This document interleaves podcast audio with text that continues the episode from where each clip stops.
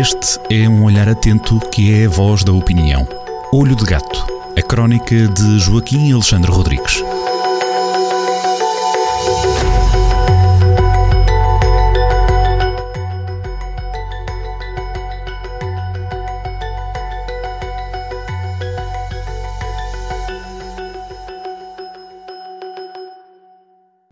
Bem-vindos a mais um Olho de Gato desta sexta-feira, uh, comigo o Joaquim Alexandre Rodrigues, e esta semana vamos falar daquilo que uh, teve na ordem do dia, uh, durante toda esta semana, que tem a ver com a saída da Câmara do Porto da Associação Nacional de Municípios, correto?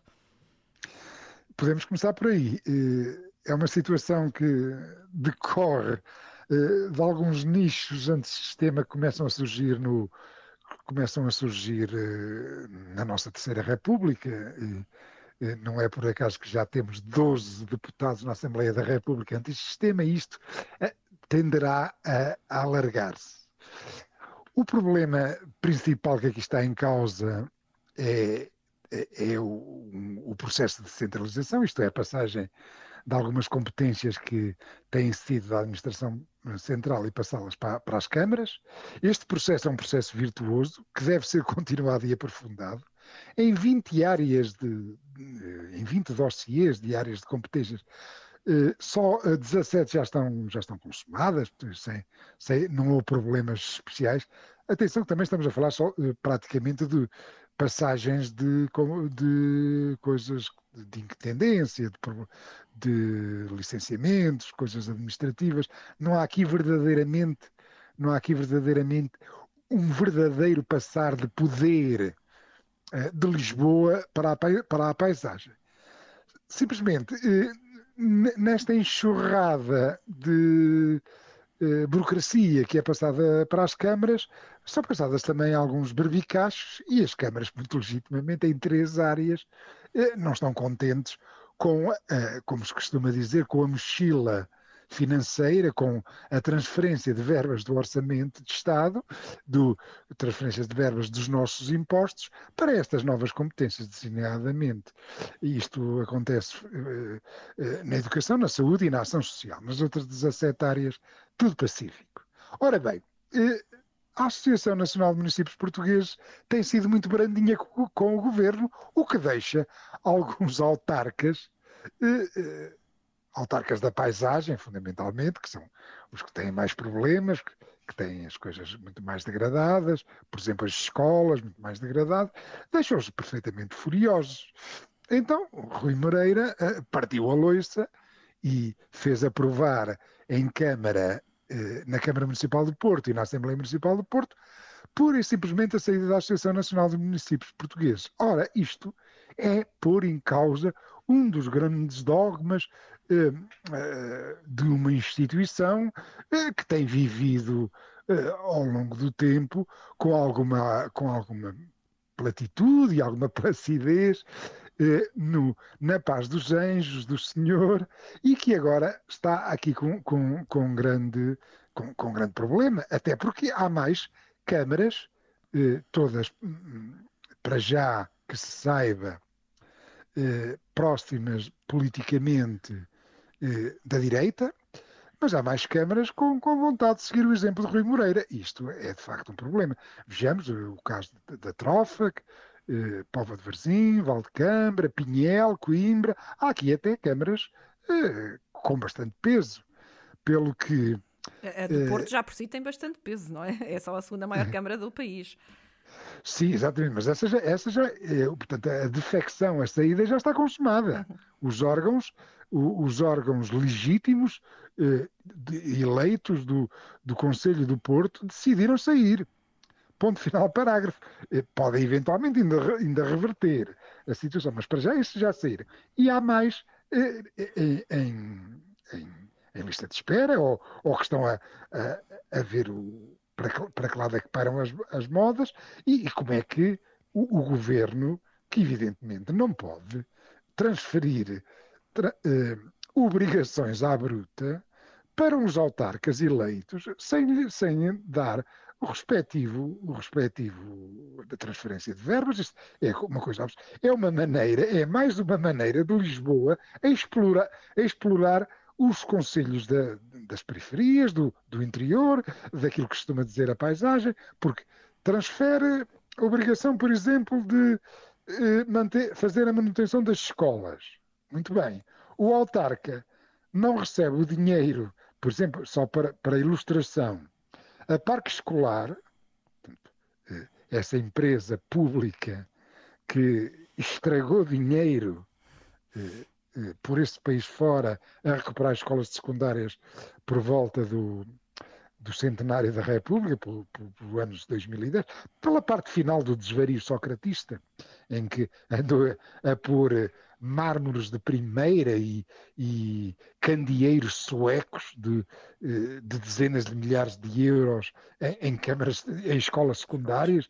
Portanto, essa empresa eh, lisboeta, esta empresa da administração central, eh, vai ter um, um orçamentos para manutenção das suas escolas, suas entre aspas escolas, as escolas das elites, vai ter um, um, orçamento seis vezes superior àquilo que o governo pretende transferir para as câmaras. Isto é, os presidentes da Câmara ficam debaixo da pressão dos pais e da comunidade escolar, muito legitimamente, para melhorarem as suas escolas, mas eh, para fazerem isto depois vão ter que eh, ir retirar dinheiro que costumavam aplicar no, no, no, naquilo que, que é costume fazer, portanto, e, e, isto não pode ser, e, e, portanto a Associação Nacional de Municípios Portugueses convinha que deixasse de ser tão tenrinha, porque arrisca-se, em vez de ser ANMP, passar a ser ANAMP, isto é,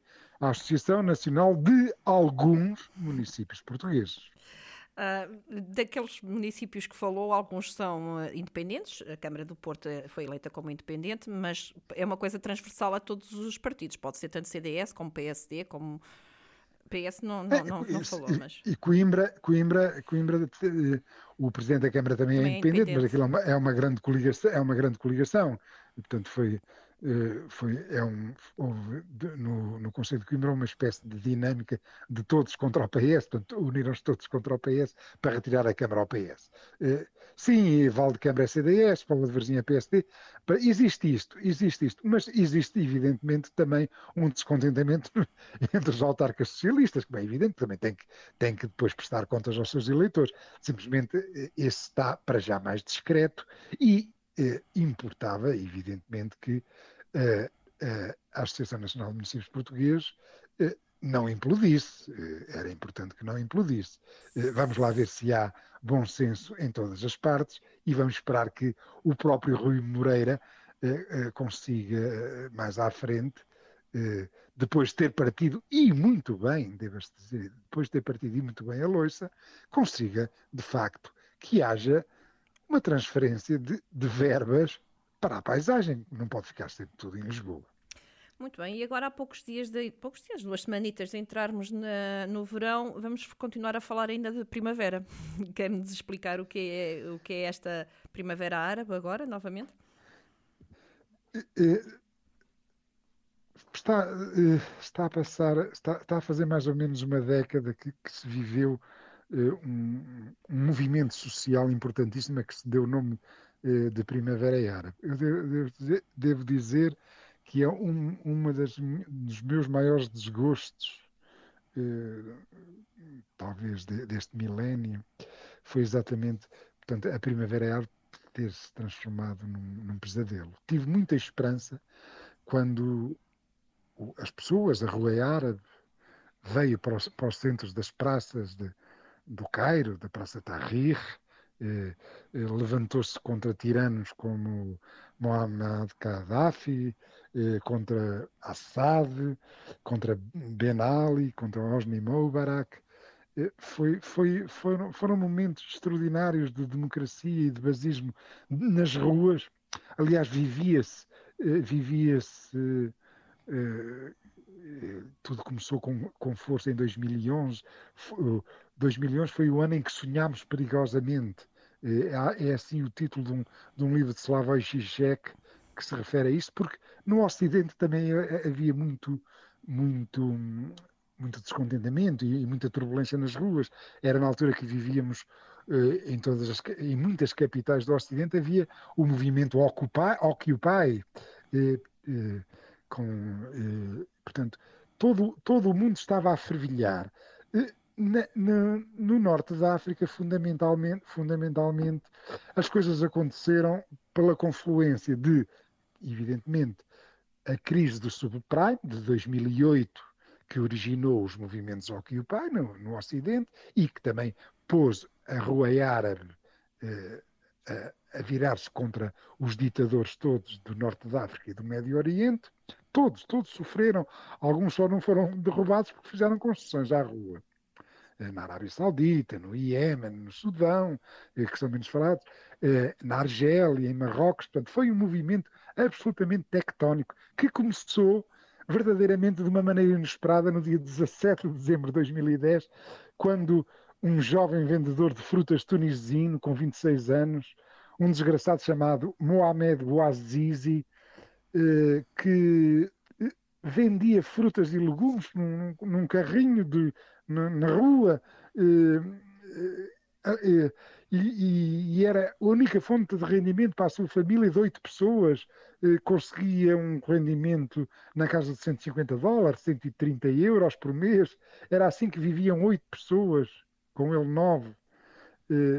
e que era, ainda por cima, era perseguido por todo, por, por, por toda a seita uh, corrupta uh, tunisina. E então há um dia, neste dia, em 17 de dezembro de 2010, que três fiscais abeiraram-se de de Mohamed Bouazizi, uh, confiscaram-lhe as frutas e os legumes, os, a pouca fruta e os legumes que ele andava a vender, confiscaram-nos depois, primeiro pediram-lhe, pediram-lhe, portanto, eh, pediram dinheiro, portanto, eram corruptos, pediram dinheiro, e o Mohamed Bouazizi de, de, não lhe deu dinheiro, recusou-se, recusou, recusou-se aquilo, e então eles confiscaram-lhe aquilo, confiscaram-lhe tudo, o, o Mohamed correu para o, eh, depois, passado uma hora, foi ao, ao, Palácio do Governador, queria falar com, com, o Governador, queria que lhe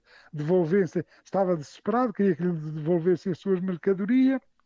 Uh, o, o, Governador nem o recebeu, ele desesperado, deve ter, uh, deve, dentro da cabeça dele deve ter havido um, um clique, um estouro, um desespero, uma desgraça, foi comprar uma lata de gasolina, regou-se com gasolina e autoimolou-se este facto, eh, esta faísca, esta desgraça, esta tragédia, eh, fez com que eh, houvesse um movimento de indignação na Tunísia, veio tudo para a rua, o, o, o Mohamed Bouazizi esteve ainda com o corpo 90% queimado, ainda aguentou no hospital até janeiro de 2011, portanto, 6 ou 7 de janeiro, e, e morreu. E morreu, e uh, a revolta foi de tal maneira que o, o, o, o ditador Ben Ali, que, que, governava na Tunísia há,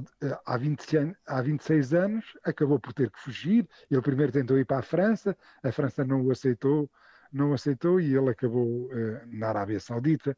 Uh, acabou na Arábia Saudita e, entretanto, a Tunísia transformou-se num país democrático.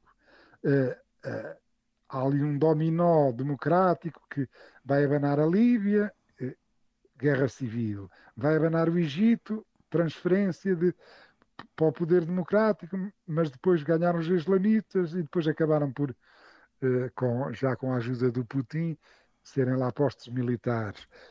e acabou, como se sabe, na desgraça da Síria. Tudo isto, portanto, se transforma num pesadelo. Ora bem, estamos neste momento, está a haver neste momento, estão a ser criadas outra vez condições uh, para que aconteça outra convulsão parecida no, no norte da África. Para já, regressou em força a inflação, que é um fenómeno mundial que, como esta inflação já estava muito forte antes de ter havido a, a guerra da Ucrânia. E, e, em segundo lugar, todo o norte da África e, o, e o Médio Oriente eh, dependem dos cereais que vêm de onde? Vêm da Ucrânia e da Rússia, os dois produtores, maiores produtores mundiais.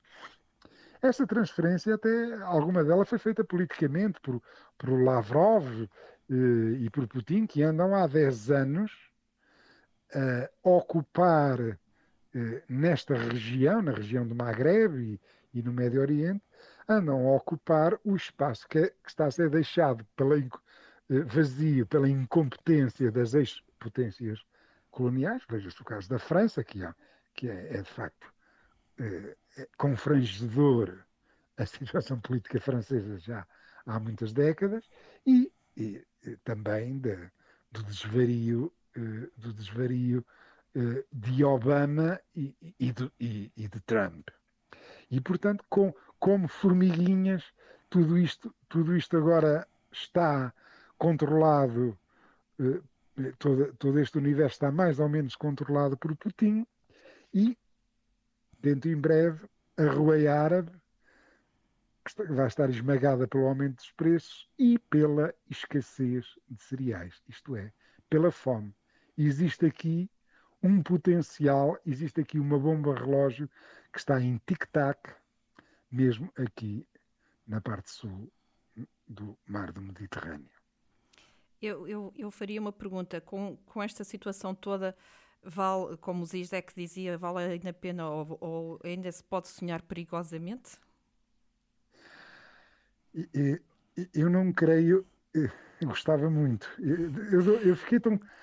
Devo, devo confessar, isto, quando se está a fazer análise, não, não se deve deixar de cima os estados de alma, não é?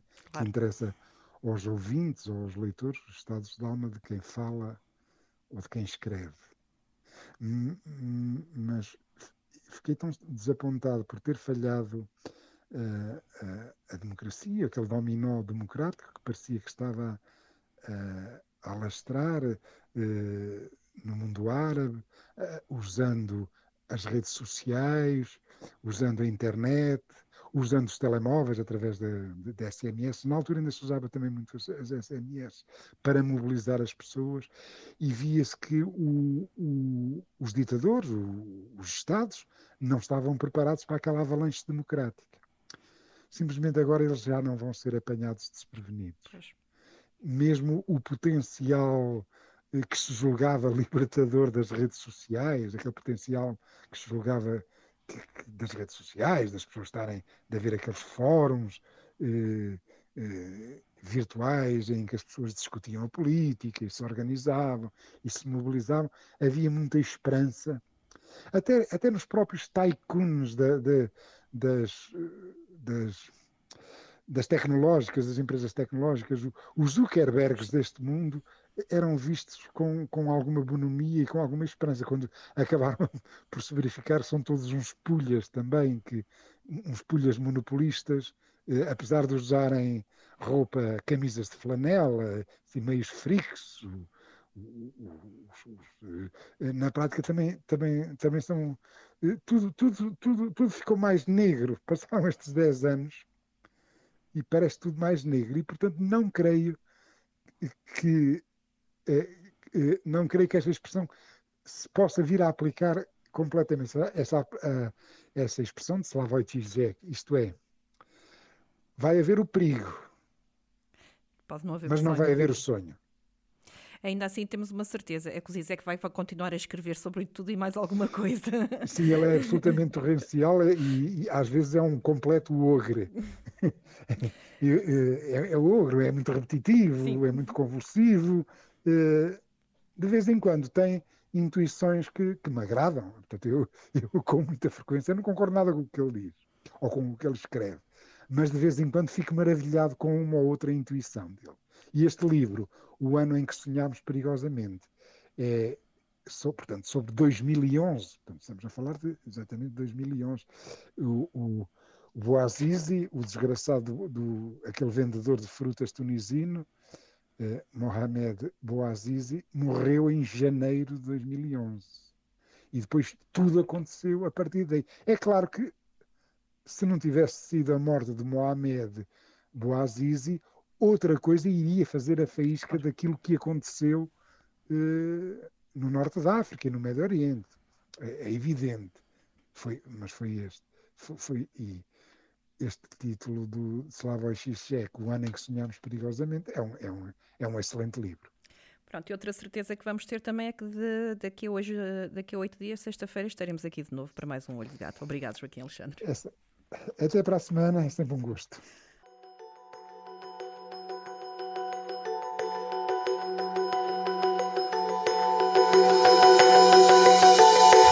Olho de Gato, a crónica de Joaquim Alexandre Rodrigues, na rádio às sextas-feiras, com repetição nas manhãs de domingo e sempre no digital em jornaldocentro.pt.